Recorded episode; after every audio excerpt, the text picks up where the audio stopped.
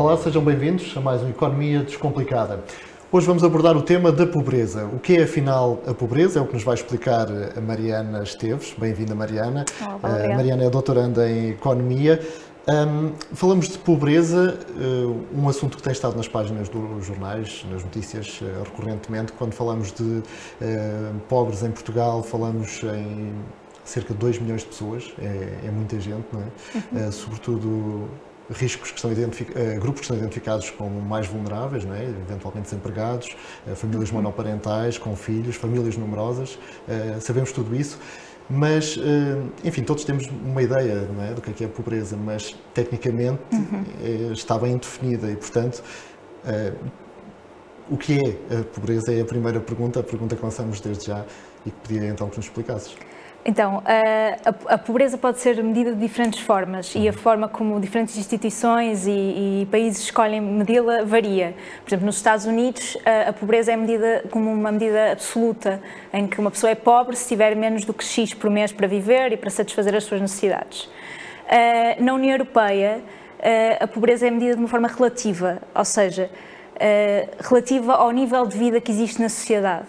Uh, dizemos que uma pessoa é pobre, segundo a Agência Europeia uh, de Estatística, o Eurostat, se viver com menos de 60% do rendimento mediano no país. O que é que isto quer dizer? Isto são palavras difíceis, mas quer dizer que uh, pronto, o, o, rendimento que a pessoa tem disponível, portanto, depois de impostos e depois de transferências sociais, por exemplo, pensões de velhice, subsídios de desemprego, subsídios de doença, esse rendimento que a pessoa tem é superior a 60%, ao nível, a 60 do nível mediano de, do rendimento do país. Okay. Isso quer dizer que se eu tiver determinado rendimento num país posso ser pobre, mas se eventualmente o mesmo rendimento noutro país posso deixar de ser pobre? Exatamente. Depende do nível do rendimento geral do país. Portanto, um país com rendimentos mais baixos necessariamente tem um, um, um limiar de pobreza, um nível a partir do qual a pessoa, uma pessoa é considerada pobre, que é mais baixo. Eh, este, este, este número, este, este limiar que, a partir do qual dizemos que uma pessoa é pobre, também tem a ver com, um, ehm, com o número de crianças e de adultos que existe no agregado familiar, porque sabemos que uh, partilhar uma casa com, uh, com outro adulto ou partilhar uma casa com outro adulto e crianças ou só com crianças é diferente porque, bem, porque existem custos que são partilhados, uh, quer independentemente do número de pessoas que estejam a viver na casa, como é o caso da internet ou da iluminação uh, da casa, Uh, e, existem, e existem custos que são variáveis e, portanto, a alimentação, é, as despesas com alimentação são maiores quanto maior o número de, uhum. de pessoas no agregado e as, e as, crianças, lá está, são, são dependentes. Roupa, calçado, etc. É? Exatamente, são, e as crianças não trabalham, obviamente, são dependentes do, do rendimento que, que os adultos responsáveis no agregado familiar uh, uhum. tiverem. Portanto, esta, esta ponderação uh, que é dada pelo pelo rácio de, de, adultos e crianças é muito importante aqui também quando falamos então, de pobreza. Na prática, como é que se mede esta questão da pobreza? Uh, então, na prática, vemos o rendimento que existe na sociedade, o rendimento que existe em Portugal, uh, vemos qual é que é a mediana desse rendimento, ou seja, quantas pessoas é que uh, dividimos, ordenamos as pessoas todas e quantas pessoas, se 50% das pessoas recebem menos do que isso e 50% das pessoas recebem mais do que isso. Em Portugal, este rendimento mediano é 920 euros por mês. Uh, fazemos 60% destes 920, uh, eh, que dá mais ou menos 554 euros, e todas as pessoas que tiverem menos do que uh, eh, 554 euros por mês para viver são consideradas pobres. Uh, e, portanto, e, e, aí identificamos os tais 2, 2 milhões, ou 1,9 milhões para ser mais exata, uh, de portugueses que estão em situação de risco de pobreza. Portanto, temos quase 20% da população nesse. Sim, uma em cada cinco pessoas, quase. E, e muitas pessoas estão ali, fala-se muitas vezes do limiar da pobreza, é o que As pessoas estão ali naquele risco. Sim, sim. Pois lá está, porque obviamente que, que, que se uma pessoa ganhar 560 eh, euros não, não quer dizer que não seja também pobre. Eh, enfim, é, é uma, é uma linha que definimos. Eh, porque por razões técnicas temos que definir uma, uma linha, um limiar, Uh, mas claro que as situações de vulnerabilidade à volta do, do, dos baixos rendimentos em Portugal uh, pessoas em situações muito, de muita fragilidade, uh, principalmente em situações de crise, como foi o caso da pandemia, uhum. uh, que agravou especialmente o nível de pobreza em Portugal. Era isso que ia perguntar, como é que tem sido a nossa evolução?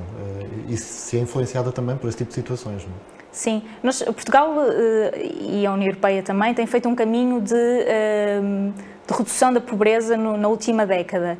Uh, desde 2014, claro, tivemos a, ali o período da, da crise da, da, em que tivemos a troca em Portugal e as dívidas soberanas, a crise das dívidas soberanas, mas depois de 2014 os níveis de pobreza em Portugal desceram. Foram descendo todos os anos de forma mais ou menos consistente. No ano antes da pandemia, tínhamos cerca de 16% de pessoas uh, em risco de pobreza, mas com a pandemia, por razões que sabemos, Uh, muitas pessoas entraram em situação de pobreza, foram mais de, de uh, 200 mil pessoas que ficaram então em, situação de pobreza. Portanto, houve um pequeno aumento. O que sabemos dos dados provisórios do, do INE, portanto, do Instituto de Estatística Português, é que agora já, houve, já voltou a haver uma diminuição deste, deste número de pessoas na pobreza.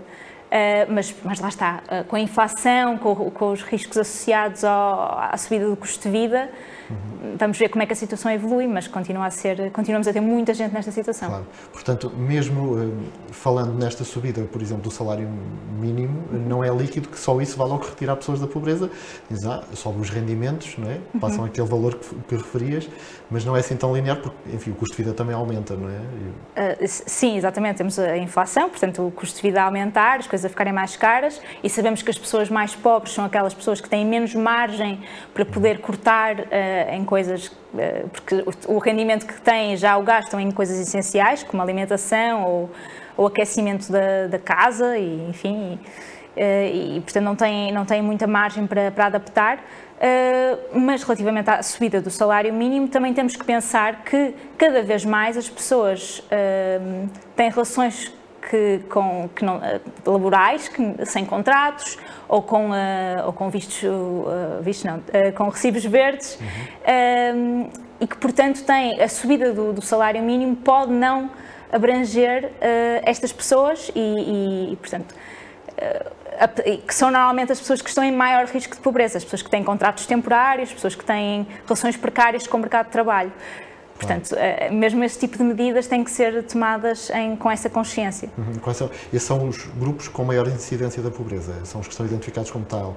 Sim, e também são os que sofrem mais quando existem uh, pandemias, ou, ou, inflação, ou guerras, ou, ou tudo aquilo são que... Mais expostos, são mais expostos. Riscos, é? exatamente. Um, mas eh, quando falamos de pobreza, não é apenas uma questão económica, ou é? Uh, não, uh, a pobreza uh, tem, tem a ver com todas as dimensões da vida e, e, e, portanto, até agora falamos aqui de pobreza monetária, ou seja, uhum. se temos ou não temos dinheiro para viver, mas também é importante falarmos de privação material, ou seja, se temos uma, uma casa com condições adequadas, se temos uh, possibilidade de aquecer a nossa casa, se, se há umidade, se não há umidade, uh, se também se temos liberdade de expressão no nosso país, se, se podemos estar livremente uh, a viver a nossa vida. todas estas dimensões fazem com que o, o Eurostat tenha considerado que a pobreza pode, deve ser medida também com a dimensão de exclusão social. Portanto, tudo aquilo que, uh, que possa levar à exclusão social de alguém também é considerado num, indicador de pobreza ou exclusão social. Uh, e se considerarmos então esse, esse indicador, existem. ah, e, e, agora explicar melhor esse indicador, que é uma pessoa está, está em, em risco de exclusão social se estiver em privação material, portanto, com uma data de, de privações na, su, na, sua vida que não tem a ver com, com o dinheiro necessariamente, ou se trabalhar menos do que aquilo que poderia trabalhar eventualmente. e, portanto, se estiver nessa situação, e se considerarmos estes, estes, estes, estes valores todos, existe mais ou menos 2,5 milhões de pessoas em Portugal nesta situação. Muito bem. A questão do, do emprego, há pouco falávamos disso. Eh, eh, mais de 40% dos desempregados estão identificados como estando numa situação de pobreza. Portanto, esta uhum. relação com o trabalho é muito importante, não é? Sim, a relação com o mercado de trabalho é provavelmente das, das dos fatores que têm maior impacto no risco de pobreza. Sabemos lá está que a população desempregada é aquela que está mais exposta à vulnerabilidade. Apesar, eventualmente, de um ou outro apoio. Sim, o subsídio de desemprego que permite que, que as pessoas uh, possam uh,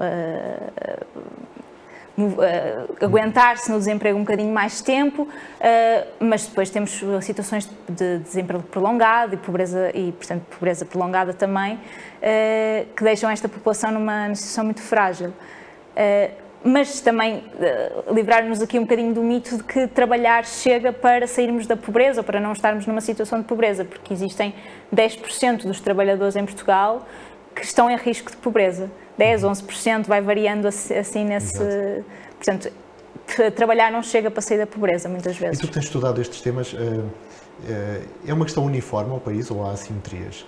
Tens essa ideia? Há assimetrias, eh, lá está, o mercado de trabalho é uma assimetria que se, que se percebe bem. Uhum. a relação que temos com o mercado de trabalho, se temos contratos temporários, se estamos num contrato permanente, ou se estamos desempregados ou empregados, obviamente isso afeta. Uh, a questão de género também é muito importante, porque uh, se, uh, se, uma, se as, mulheres têm mais têm uma taxa de pobreza superior aos homens, e aqui há várias razões que, que, que, temos que ter em conta. Uma delas é o agregado familiar. Uma, uma, família com crianças vai estar mais exposta à pobreza, porque se um casal até não é pobre, mas tem um filho, pode, como tem que dividir o mesmo rendimento por mais um elemento do agregado familiar, pode cair numa situação de pobreza. E muitas vezes, quando falamos de famílias monoparentais, hum, ainda, ainda, é, ainda é mais, eh, mais grave porque o rendimento é apenas, vem apenas de um adulto. E em Portugal, 80% eh, dos agregados familiares das famílias monoparentais são compostas por o adulto responsável é uma mulher. Portanto, aí expõe, expõe também mais uh, as mulheres à, à, à, questão da pobreza. Outro fator interessante foi uh, que sabemos que são as mulheres que tipicamente cuidam da sociedade e, portanto, quando existe algum, alguma crise ou alguma necessidade de. Uh, de cuidar de crianças ou de outros adultos dependentes, normalmente são as mulheres que regressam a casa, que deixam de trabalhar ou que trabalham menos horas para poder uh, cuidar uh, de crianças ou de adultos. Uh, vimos isso na pandemia, com, comparando o número, de, o número de horas que uma mulher com filhos trabalhou a menos durante a pandemia, esse número de horas foi maior do que o número de horas que um homem com filhos trabalhou a menos. Uhum. Portanto, lá está aqui a questão. As mulheres continuam a estar aqui mais em risco, é? mais expostas também. Uh, e essa assimetria sente-se em termos geográficos, eh, por exemplo, cada vez mais as pessoas fogem para as cidades, procuram para ir nas uhum. cidades, muitas vezes os salários são maiores nas cidades, por outro lado os custos também são maiores, não é? Uh, isso nota-se depois em termos de viver no litoral, viver no interior? As regiões autónomas da Madeira dos Açores são tipicamente as regiões com maior taxa de pobreza no país. Mas a nível, a nível do continente existe também, uh, existe também assimetrias. Normalmente o norte e o Algarve são zonas especialmente afetadas pela, pela taxa de pobreza, com, com algumas flutuações, uh, mas, por exemplo, o Algarve uh, é um caso bastante importante de analisar porque com, estas, com estes choques que existiram na economia nos últimos tempos, tanto a pandemia como a inflação, que levaram muitas, muitas pessoas a ter que uh, abandonar os seus, os seus postos de trabalho, principalmente se tinham vínculos precários, uh, portanto, contactos, uh, contratos temporários, ou trabalhavam em setores como é o caso do turismo e da Exato. restauração, afetado, que é muito, pronto, está muito presente no Algarve.